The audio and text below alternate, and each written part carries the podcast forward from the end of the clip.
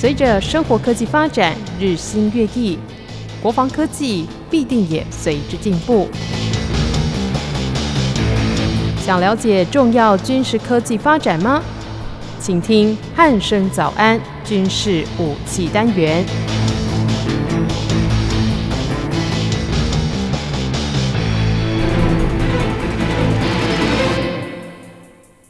各位听众朋友，您好，欢迎收听今天的军事武器单元，我是易明。今天一样邀请到全球防卫杂志的主编陈国民主编来到节目当中。国民哥，你好。呃，主持人好，各位听众大家好。嗯，国民哥，最近哦，这个呃，我们应该要先来关注的一些近期的军事动态哦，就是这个前几个礼拜我们有提到，诶，中国入侵这个马来西亚的一个领空哦，这件事情其实我们前几个礼拜聊到的时候，大家还在想说，诶，这个马来西亚政府会怎么样去应对哦？不过最近这条新闻一出来，大家都知道说，哎，原来马来西亚政府他们是打算要去购买这个战机来应对这个中国的入侵哦。那这到底是怎么一回事？是不是在节目的一开始先请国民哥跟我们听众朋友稍微说明一下呢？呃，马上来看哦，这个新闻哦，原本是呃上个月居然哈有中国的十六架哈那个长城的运输机啊，入侵到呃所谓的东马的沙拉越的一些航空识别区。嗯。那呃，这个基数呢有点多哈，它居然是出动了十六架。那这十六架的话，其实是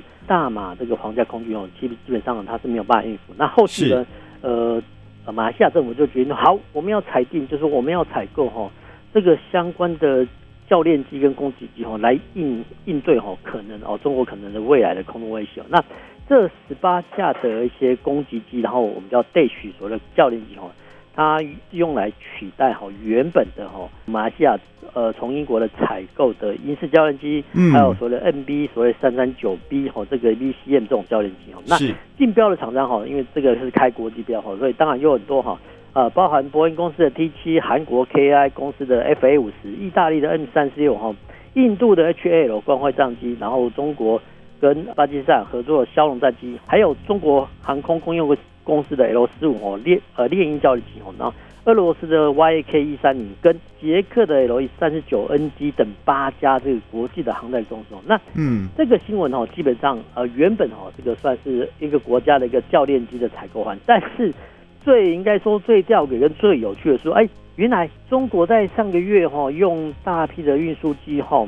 呃，这个算说青岛这个马来西亚航空识别区，哎，会不会是说帮中国的两家航空公司哦要竞标哈马来西亚教练机有做一个铺路哦？所以外界有这个看法，就是说，哎，你原本哈是五月底哦中国用十六架战机呢侵犯的呃马来西亚沙捞越的航空识别区啊，嗯，当时候呢马来西亚呃皇家空军他们真的没有飞机哈，没有主力的战机哈，所以只好用英式教练机哦上去迎击哦，这个说真的是蛮奇怪，因为哈。呃，教练机基本上来讲哈是比较没有什么对空的武装啊。当然哦，当然有的教练机会改装成所谓的攻击机，那它也有所谓的机炮。但是哈，但是在现在的空战中哈，你要用机炮哈去对付哈呃别人的飞机，说真的是有点勉强。那我们这样子哈会回过头来看，哎哦，原来说呃这个竞标哈其实已经拖了两年之久。那外界哈难免会说哦，原来就是说。呃，马来西亚皇家空军在这个呃新一代的教练机还没有采购之前，那中国呢，呃，就用这种方式哦来对哦马来西亚施压。那更呢，也不能说更好笑，这个是有蛮有趣的意思，嗯、就是说哦，马来西亚政府也知道说哈，可能知道说哦，中国用这种方式来来介入，但是哈，因为呃这个已经开了国际标，所以也没办法哈，除非哦，除非哦这个国际标的厂商哦，他没有达到呃要求，譬如说好。采购国呢，哦，它可以在啊这个标案哦是在二零一八年就开标，那其实到了二零二一年就是呃六月哦还没有决定说还要降落谁家哦，那这个只是教练机啊，所以教练机的话基本上来讲哈，它没有牵涉到呃过多的武装啦、武器啦，或者说航程等等，那基本上来讲哈，国际间呢是比较容易呃通过，只要哦只要这个呃教练机的飞航规范哦符合当地国的要求哈，比如说当地国呢可能要求啊。呃，飞行寿命要多少小时啊？然后安全系数等等等。那说真的，只要呃符合当地国的飞行标准的话，其实很多国际厂商都可以竞标。但是我们从哈这个教练机的竞标案来看哦，其实已经拖了整整的三年哦。所以其实整个的国际标案的话哈，其实会拖得蛮冗长哦。光是从哦马来西亚这个呃教练机的采购案来看，就可以看得出来。那我们要再回顾说整个的军备过程。那一个国家来看的话，其实如果说一个国家哈有需要采购军备的时候，在有钱有闲哦，我们就说有经费有时间的状况下呢，当然哦自己研发战机、教练机哈，国机国造这个是最好哦。那万一有钱没闲，那就是说。呃，它的采购时程很紧迫哈，但是它有经费，那基本上就是对外军购哈，这个比较快，就是国际现货市场上有什么话，基本上哦，当地国呢就用国际现货，比如说货币基金，尤其是美元哈，去跟呃采购国呃交涉哦，这个是呃军购的方式。那最惨的最惨就是没钱没险，还有是没钱没险的国家，基本上是很惨哦，因为这个。其实现在的军事战争哦，打的是所谓的呃经济战争哦。那你没有钱买军备的话，基本上你的国家的军备哦就会相对来讲还比较弱小。是。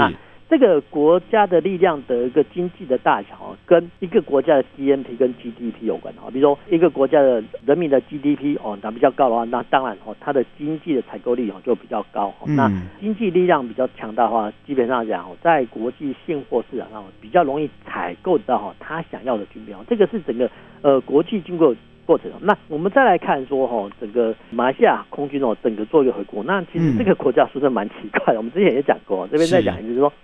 马来西亚的空军哦，它居然是用哈呃两型的主力战机，其实有三型。第一型的主力战机是美国系统的 F 十八 D 哦，这个所谓双座战机。然后第二个是俄罗斯系统的 HU 三十 MKM。那其实马来西亚呢还有一款的俄罗斯战机叫米格二十九。那后来呢，米格二十九呢因为后勤补保的缺陷哦，所以其实。呃，近年来啦，马来西亚皇家空军他们的米格十九基本上它是没有飞行的，所以其实马来西亚的呃空军的实力哦，它就以两型战机做主，嗯、一个是美国的 F 十八哦，一个是二系的哦 SU 三十是。但说真的，呃，一个国家呢惯用哦美苏两个系统的一个战机的国家，说真的很少见。有另外一个国家叫印度哦，它是多个国家。嗯、说真的，这两个国家蛮奇特。那不是说呢，我们要是非美籍，而不是，就是说你哦，一旦一个国家哦采购哦两型的俄系跟美系的主力战线，第一个哈，它在后勤补保的意思是完全不一样。对，因为两套系统。对，没错。然后第二个就是说。嗯其实它整个外交的举措基本上哦，会套用两个主力国家的采购的军备的要素哈。其实还有另外一个想象，就是所谓的外交折中啊。比如说我跟美国采购一点哈，跟俄罗斯采购一点，然后基本上哈，这个当地国想的就是说哈，左右在外交上左右逢源哦。但是国际现实上哈，比较难哦让。现代化的国家哈，左右逢源，基本上那是不可能，除非好，除非这个国家有什么特殊的资源，好，美俄或是说哦中美俄都抢着要哈，那这个国家呢可以成为哈双方左右逢源的标的。嗯，或是说这个国家的地理位置很优越，譬如说哦，新加坡刚好掌握的马六甲海峡，嗯、那其实很多国家都需要靠它。对，嗯，地理位置优越，或是呃战略物资优越的话，否则的话呢，像印度或是说马来西亚这种国家哈，想采用哈这个美俄系武器系统来达到外交上的左右逢源，基本上这个是比较难呃难以达成的。嗯、这个是我们从哈呃马来西亚哈竞标这个教练机的案子所延伸的延。呃，发奖。嗯，是，其实经过国民哥的说明哦，这件事情可以说真的蛮有趣的，因为。哎，感觉上中国就是觉得说，哎，马来西亚你没有这个需求没有关系，那我就直接帮你制造一个需求出来哦。感觉上有一点这种意味存在哦。那当然就是最后他们决定采购的这个部分哦，相信也是经过马来西亚政府深思熟虑之后才有的一个结果。那当然我们也可以就这些政府他们的采购案来观察一下，哎，其他国家的这个动向是如何哦。那紧接着我们要再来看另外一条。也是相当有趣的新闻哦，就是根据这个台湾的媒体报道，就是有一些专家学者在建议说，诶，假设美中的这个紧张情势持续的升温的话哦，他们就建议说，诶，那美国你是不是应该要在这个台湾呢放上一些常驻的这种装甲部队哦，然后要来协防台湾来对抗这个中国大陆哦？那这个部分到底是怎么一回事？可以请国民哥跟我们听众朋友来说明一下吗？我们马上来看啊，这个新闻哦，也是在哦六月四号，嗯，呃发布出来。他的意思是说哈，呃，为了哈，呃，美国呢，为了对抗哦崛起的中国势力哈，军机呃军事力量哈，其实呃美国呢高层呢哦，不妨哦在台湾哦进驻一个呃装甲战斗旅。那这个装甲战斗旅呢，基本上大概就四五千人。那做什么呢？这个叫所谓的当做所谓的半所部队哦，然后呢，呃，可以达到进可攻跟退可守的一个新闻。那其实。嗯呃，各方面哈，其实美国哈，呃，不管是智库还是国内的学者哦，他们长久以来哦，至少从二零一五年啊，都有一种呼声说，哎，其实美国呢应该在哈台湾呢派驻军队。那先前哦，在二零二年哦，甚至我们去找新闻哦，Google 新闻都可以发现说，哎，其实当时候呢，美国的智库说，哎，其实应该哈在台湾常驻四个师哦，不是一个理由，是四个师的战斗部队哦，在台湾哦干什么呢？当做你说抗俄的前哨。好吧，抗中的节奏没有错，然后也可以哈，呃，当做哈进可攻退可守这个部队哦。这个呼声哦，从去年的四个师到现在呢，一个战斗里哦，这个呼声其实居然呢，呃，没有所谓的间断过。那我们就要赶快来检视说，呃，这个半所部队是怎么样一回事哦？那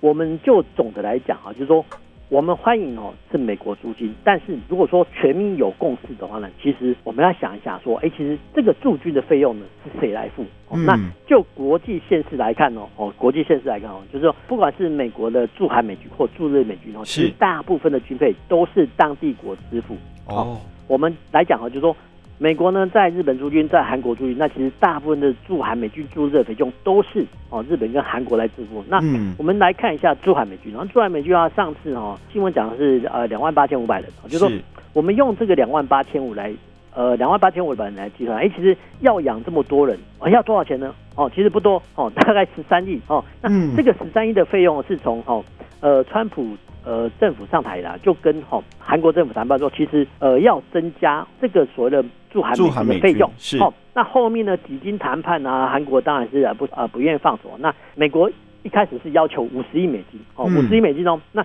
后面呢，呃文在寅政府都觉得啊你这个太贵了，所以后来哦几经争冲哦，到了拜登哦上台之后，哎，终于确定了哈，这个驻韩美军的费用是十亿三千万美元。哦，那。十亿三千万美元再除以两万八千五百万，平均哦，韩国人要支付哦驻韩美军的费用，一个人要三点六一万美元哦。嗯、那基本上我们乘以三的话，就说好，你韩国人哈、哦、要养一个驻韩美军要一百万，哦、一个人一年要一百万哦。对。那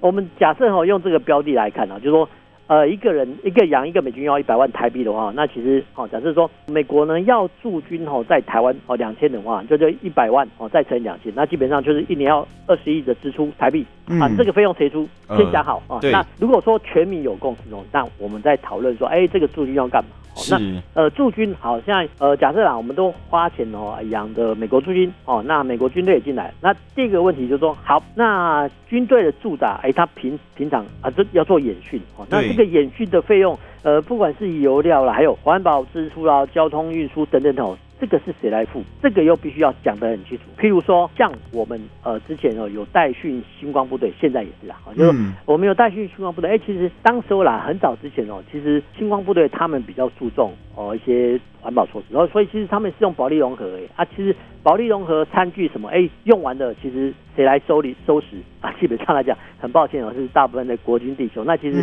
比较年长的国军弟兄都还有一些印象，就哎我们哎总会帮忙收拾了人家的一些。呃，一些免洗餐具，这个是过往的记忆，所以其实驻军费用哦，除了呃人数的人事支出之外，其实还有哦延续的环保支出啦、啊，哦，或是说对环境伤害补偿哦，这个都必须当地国来承担。那第三个啊、呃，其实就所谓治外法权。那其实治外法权的意思是说，好，这个驻军啊，其实来讲哦，基本上哦，他可能是啊，美国可能是轮驻了啊一年啊，或是说八个月不一定哦。那这一年或八个月，其实这些驻军哎。成平时候会休假哦，休假啦，其实就会衍生出很多的民事纠纷啊，不管是车祸啦、哈刑事案件、民事案件等等等哈。那有这个机会啦。对啊，这个民事、刑事的管辖权是归谁管哦？所以其实我们可以看到哈，在美国的驻冲绳美军哦，其实它基本上这个军纪有点问题啊，不管是军车撞死人或刑民事案件哦，其实都引起哈呃冲绳居民很大的反感哈，那其实有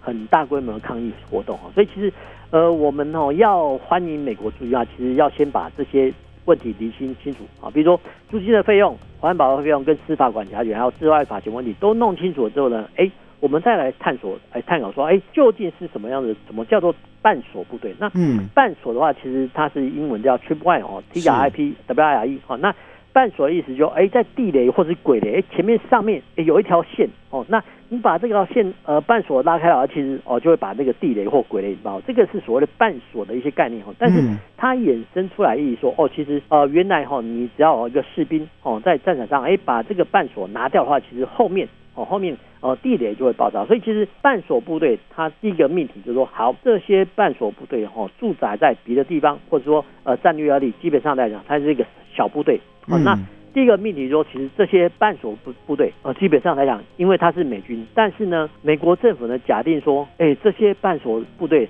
是会被敌人消灭的。哦，哦这个讲不好听话很残忍，但是所有的半锁部队哈、哦、都是这样子。但是半锁部队呢有一个好处，就是说平常沉迷的时候呢，美国哈、哦、用少量非常少量的半锁部队进驻到外国，那一旦呢这些半锁部队哈、哦、被外军势力所歼灭的话，其实后面哦。美国会采取大规模的报复，不管是呃全面升级呃陆战或海战，或是说呃用所谓战术核武哦，都可以当做是一个呃报复性的武器哦。所以其实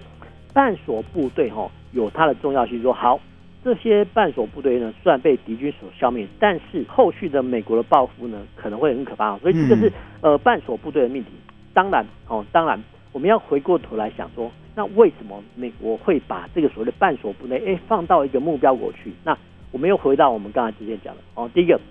有很重要的战略资源啊，比如说你生产铀矿、铁矿啊，或是说你的地理位置很重要啊，比如说呃新加坡那个地理位置，或是说亚丁湾呢，或是说吉布地啦、埃及等等的，其实那些地方都有美国的重大的驻军哦，像伊拉克也是，因为伊拉克有油田，所以其实你要成为半锁部队一个标的国家哦，我们要回到一个前提，说第一个。你的国家有什么实力？还是说我们有护国神山的晶片？如果说这个护国神山的晶片哦重要到哦美国呢可以摆设哦半所部队，那基本上来讲哈，这个是我们呃大战略或军事战略设计上的成功。否则的话呢，呃这个一味的欢迎哈美军当做半所部队的话，可能呃就会只沦于哈学者的想象而已。这个是我们呃对半所部队一个探索呃跟探讨在这里。嗯，是，其实就像国民哥说的，哦就是这种呼吁呢，其实不曾间断过。那当然，经过国民哥的解释之后，相信各位听众朋友对于诶什么叫做半锁部队有了更进一步的认识哦。那其实简单讲，就是有一个这个威胁的存在哦。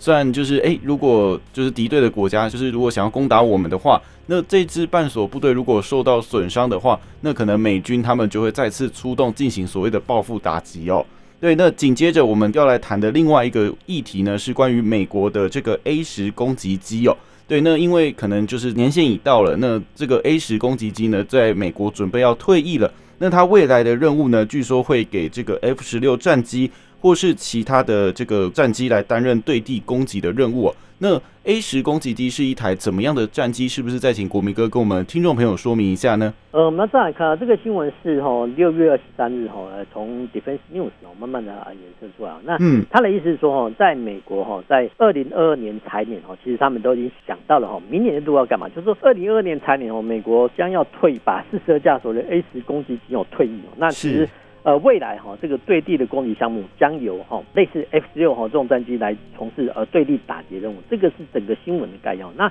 A 十攻击机的说真的是蛮有趣的哈，所以蛮有趣的说，第一个哈，它是把它的发动机哈外置，然后外置呢呃放到这个主机的上面，说是那个呃在当初设想的时候呢，就说哎其实。呃，万一哈、哦、遭到敌方的地对空飞弹攻击的时候呢，哎，其实可以用哈庞大的机吼来遮掩哦这个发动机所发出的热源哦，所以其实当初的时候其实都有想象到。那其实我们要这样子来讲哈，就说攻击机为什么这个说真的会有这种机种出现哦？那这个呢，基本上来讲，这个是要所谓的空权大国哈才有余力哦去发展这个攻击机。好，那从一九零三年哦，呃，莱特兄弟哦试飞这种原始的飞机之后，哎，其实。呃，人类哈从呃单翼机哈多翼机就是有两层到三层的机哦过渡到单翼机哦，然后从木壳蒙皮到所谓的金属飞机哦，那飞机的演变的第一个哈就是速度越来越快哈，然后高度非常高度越来越高，当然。载弹量哈也越来越多，那种类呢哦越越来越多，那但是总的来讲哦，第一次炸弹的时候呢哦，基本上飞机主要区分为哦战斗机哦跟所谓的观察机。那观察机的话，主要是观测哈我方的炮火，就是我们到炮弹观测机。是，基本上是这两。那后面呢到二次大战，哎，其实研发出一大堆的一些机种哈，比如说轰炸机、侦察机哈，到了哈二次大战跟一九六零年代之后，哎，衍生出更多的哈一些机种，比如说专业的加油机、电子干扰机、预警机、运输机、教练机、行政专机等等等。那这些哈这么多机种，我们刚才讲过哈那么多机种，那基本上在哈必须哦只有。航空大国哦才会拥有。那一般来讲哦，一般的国家哦，因为要自卫所用，所以一般来讲都只有战斗机哦，跟侦察机还有运输机哦，这个是啊行政运输机哦，这个还有教练机哦，这个是一般国家的常态哦。但是一个国家呢拥有攻击机或是轰炸机的时候，基本上来讲哦，这个算是所谓的攻势主义的国家，攻势攻击的攻，势是态势的势，就是。攻势国家才有的机种，换句话说，这个只有大国才有的机种哦。所以其实，呃，攻击机呢，其实说真的，哎，目前还真的不多啊，这么多哈，大概只有英法德美俄哈这几个国家哦才有。那攻击机的任务其实很简单哈，就是说我们哈，就是说先派遣哦战斗机去夺取哦战场的部分的空优之后，然后呢让这个攻击机呢哦去从事对地攻击或对海打。那我们呃这个攻击模式呢，我们可以从。呃，从越战、韩战哦，甚至哈到一九九一年波斯湾战争，都可以看到说，哦，原来呢，美国或联军呢，先用战斗机哦去夺取了战场的制空权之后呢，哎，然后呢再派遣攻击机哈去对地攻击。那这个时候呢，主要是对地攻击啊。那对地攻击呢，因为攻击机呢要下降高度，所以其实你要攻击别人的话，其实对方也有防范。那从一次大战跟二次大战的高炮呢，演化哈到。呃，越战时候的所谓地对空飞弹哦，其实这些呢都是攻击机的主要威胁。那换句话来讲哦，现阶段来讲哦，呃，攻击机哈，当然哦，虽然它有哈一个作战优势哦，但是哦，但是哦，其实它会遭到哈敌方的高射炮哦跟地对空飞弹的威胁哦，这个是没有办法。那呃，地对空飞弹啊，其实过往是都是所谓的红外线导引。那红外线导引的话，就是说，哎，红外线导引的飞弹必须哈透过飞弹哦。看到哦敌方飞机的热源，然后才能发射出去。那是后续呢演变出所谓的雷达导引啊，或半自动雷达导引等等哦。那就是说，换句话说，是让这个地对空防空飞弹哦，就是说呃飞弹多元化。嗯。换句话说呢，其实这个地对空飞弹基本上来讲是越来越强哦。那敌方的越来越强的话，其实我方如果这时候能派攻击机前去攻击的话，基本上是所谓的送死部队。对，就是比较危险呃，比较危险。就是说现在的攻击机哦。不会像二次大战，或者说像我们在越战的时候哦，看到那个很精彩啊，就是说我们的攻击英雄，居然是投呃越过哈敌军的上空啊，然后投掷这个燃烧弹哦，然后呃把一片树林哦烧伤成火海。那基本上哦，这个未来这个景象呢，不太会再出现，嗯，不会再出现，因为不可能哦，敌方哦也不是混饭吃的，他不会让你有敌机凌空的机会。是这样讲的话，其实大家懂那。其实现代化的攻击机呢，为了遂行攻击任务，他们还有一些必备的特征啊，就是必备特征就是，呃，这些攻击机呢会携带所谓电子干扰夹舱哦，就是说我知道呢，哈，这些防空飞弹哈有一些雷达来脉波，但是如果我挂一个电子夹舱的话，哎，其实就可以先把哈敌方的雷达的电磁波先盖掉，然后让哦我方的攻击机呢可以攻击哦，这个是现代化的攻击机哈必须具备的一个配备哦，就是说电战夹枪比较安全。那第二个配备哈，就是所谓的巨外武器。那巨外武器，我们刚才讲过说，说现代化的攻击机不会在凌空去投弹。嗯。那在波斯湾战争的时候呢，哎，我们还可以看到哦，就是呃英美的龙卷风战机哦，哎，是居然呢是七挂哈这个跑道的呃子母弹哈前去攻击敌方的地方。但是这个跑道的反跑道炸弹哦，它也必须哦飞临到哦敌方的机场哦非常非常近的一些空域哦去投掷。那基本上。来讲哦，这个对攻击机还是相当危险，所以现代化的攻击机哦都是挂载所谓距外的打击武器。那距外的打击武器的话，选择就很多元，包含空对地的长程打击飞弹哦，或是说呃长程的巡弋飞弹哦，甚至反舰任务的话，它可以搭载反舰会飞弹哦。换句话说呢，呃这些攻击机呢，只要在呢适当的发射距离之温的之外哦之内哦，它就可以哦发射飞弹哦，然后让。呃，这个攻击机可能遭受到损害减少哦，所以这个是呢，呃，攻击机呢未来的发展趋势。第一个哈，它必须呃西挂电子夹舱；第二个哈，它必须呃挂载远程的导引武器，否则的话呢，呃，会容易造成攻击机本身的损伤哦。这个是我们在探讨 A 十攻击机的一个新闻的联想。嗯，是，其实这台这种攻击机呢，可能套用在现代这个空防里面呢，可能真的有一点点不堪用哦。但是可以透过这个挂载夹舱的方式来提升它的安全性哦。因为毕竟，当然就像国民哥刚刚讲的，像我们这种比较早期战争的时期，这种凌空投弹的方式呢，现在可能已经不会再出现了。那当然，它必须有适当的升级，才能够继续执行它的任务哦。好，那紧接着我们要继续来关心另外一边的这个国际情势的一个部分哦，就是在英国跟俄国他们双方呢，其实在这个黑海地区，在上个月的二十三号有这个军机跟这个战舰在黑海那边遭遇哦。那当然，俄方他们有宣称说，呃，他们有这个示警还有驱离哦，有这个开火的动作。那当然，英国这边是全盘否认哦。对，那这件事情到现在。这个时间点呢，其实就变成了一个罗生门的事件哦。对，那实际上到底是怎么一回事？是不是请国民跟跟我们说明一下呢？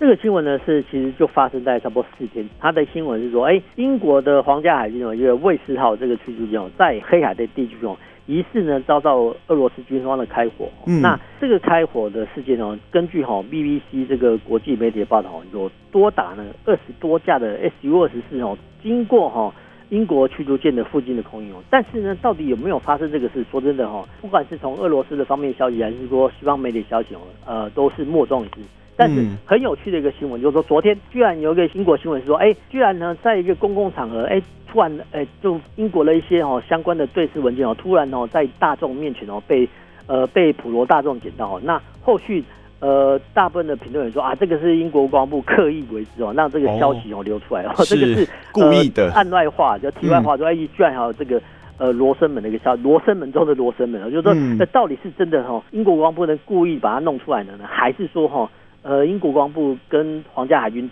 人员不小心哦，把这个机密外泄消息哦，说 这个蛮有趣的。那 我们这样来看哦，这个主角是英国的皇家海军的卫士号这个所谓的四四五型的驱逐舰哦，那。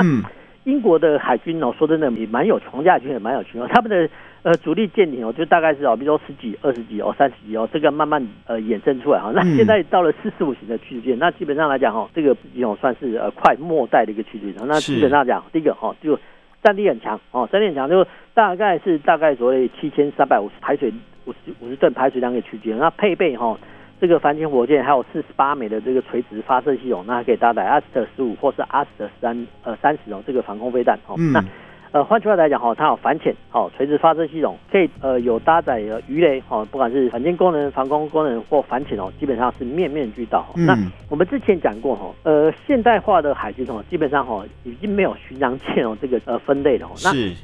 这种所谓的超过七八千吨的一些大型的驱逐舰哦，基本上来讲哈。只剩下哈俄罗斯、美国跟中国有哈，那英国来讲哈，我们刚才讲过，哎，它它其实满载排水量也不到所谓七千三百五十吨，所以其实从此也可以看出来，其实英国皇家海军啊，基本上来讲算是没落哈。那现在一个问题说，哎，其实哎这一艘哈战力算是皇家海军数一数二强的水面作战舰艇，哎跑去黑海做什么呢？对，黑海基本上来讲哈，你要穿越地中海哦，就。呃，地中海以前哦，过往有个埃及哦，虽然说是英国的盟友，但是呃，英国的舰艇哦，在经过这个地中海之后呢，哎，其实还要穿越波斯普鲁斯这个达达尼克海峡之后呢，才能到达黑海。那现在问题来的，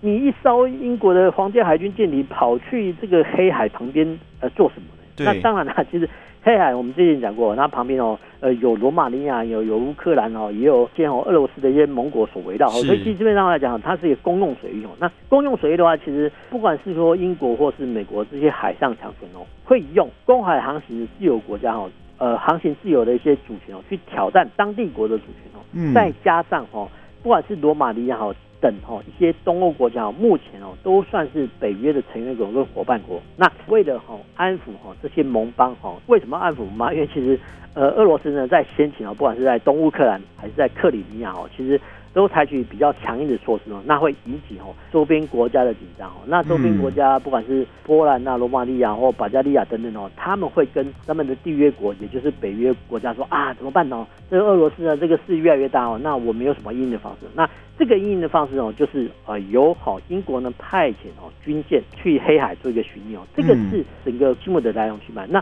我们不要忘记哦，其实。呃，英国皇家海军现阶段哦，它还有一艘伊丽莎白号航舰，我们之前也讲过，它现在哈、哦、正跑到所谓的印太水域来执行。所以其实英国呢，航皇家海军呢，虽然说哦，它已经慢慢式微，但是它还有舰艇呢派到印太水域哦，然后呢，它还有舰艇呢跑去黑海。所以其实海军的舰艇哦，或是海权，其实它运用哦，基本上来讲哦，其实无远弗届哦，只要哦你花得起钱哦。那类似的情景哦，就是说我们刚回到说哦。呃，英国的驱逐舰哦，遭到哈俄罗斯的一些攻击机所不，你说挑衅或者是飞跃哦相关的一些情景哦，其实，在冷战时期哦，常常上演哦。那冷战时期常常上演，就是说美国的舰艇呢，呃，常常跑去哦这个黑海哦，说举行多边演习的，或者说呃用公海航行自由的方式哦挑战哦俄罗斯的主权。其实美国舰艇哦在冷战时期常常就发生哦，常常发生。那常常发生的话的话，其实俄罗斯境内哦。也有一些哈比较沉不住气的一些舰长哦，或者说飞行哦，他们哦其实会想说，哎，跟美国来一个硬碰硬哦。所以其实，在黑海地区哦，曾经发生过哦，舰艇两边航行的舰艇，就是说美国的舰艇哦跟苏联舰艇哎航行在一起，哎结果碰在一块啊，就是当时候呢，就是双方的哦一些呃舰长哦沉不住气哦，但是哦。但是呢，这个海上碰撞呢，哎，并没有犯法。其实海上有一些航行规则啊，比如说有一个避免碰撞的规则哈。但是呢，哦，但是呃，当地国哈也可以主张哈说，哎，这个是不小心有干嘛？但是就是意外、呃、发生这种呃碰撞事件，基本上讲又是一个罗生门哦。那不管怎么样哈，这个碰撞事件罗生门哦，基本上来讲哈是必须哦，呃，旗鼓旗鼓势力旗鼓哦，就是两边实力都相等。的军方哦或国家才有可能发生碰撞，否则的话呢哦，一旦哦一个国家的军力比较弱哦，你发生这种碰撞哈，嗯、第一个哦就是传承的，那第一个就是说在出出事的地点哦没有办法救援的话，其实呃就是救援的一方获胜，换句话说就是船坚炮利的一方会获获获胜，所以其实这种所谓的海上碰撞事件多的哈，难免会引起军事上的一些擦枪走火啊，譬如说在。两千零一年哦，四月一号哦，就中美军机哦发生擦撞事件哦，就是美国跟苏联哦，在以前哦，在冷战时期玩这种所谓的你说猫捉老鼠的游戏啊，或者说呃胆小鸡哦呃的游戏也好，其实美国跟苏联哦早就哦衍生出哦相关的一些避碰规则，但是哈到了两千零年，其实呃美国跟中国人并没有做哈相关的一些碰撞协议哦，直到哈两千零一年哦四月一日哦发生中美军机擦撞事件的时候，其实。呃，美国跟中国人才赶紧啊做协商哈，所以其实我们就总的来讲哈，不管是海上碰撞或者说侵犯哦防空识别区哦，这些呢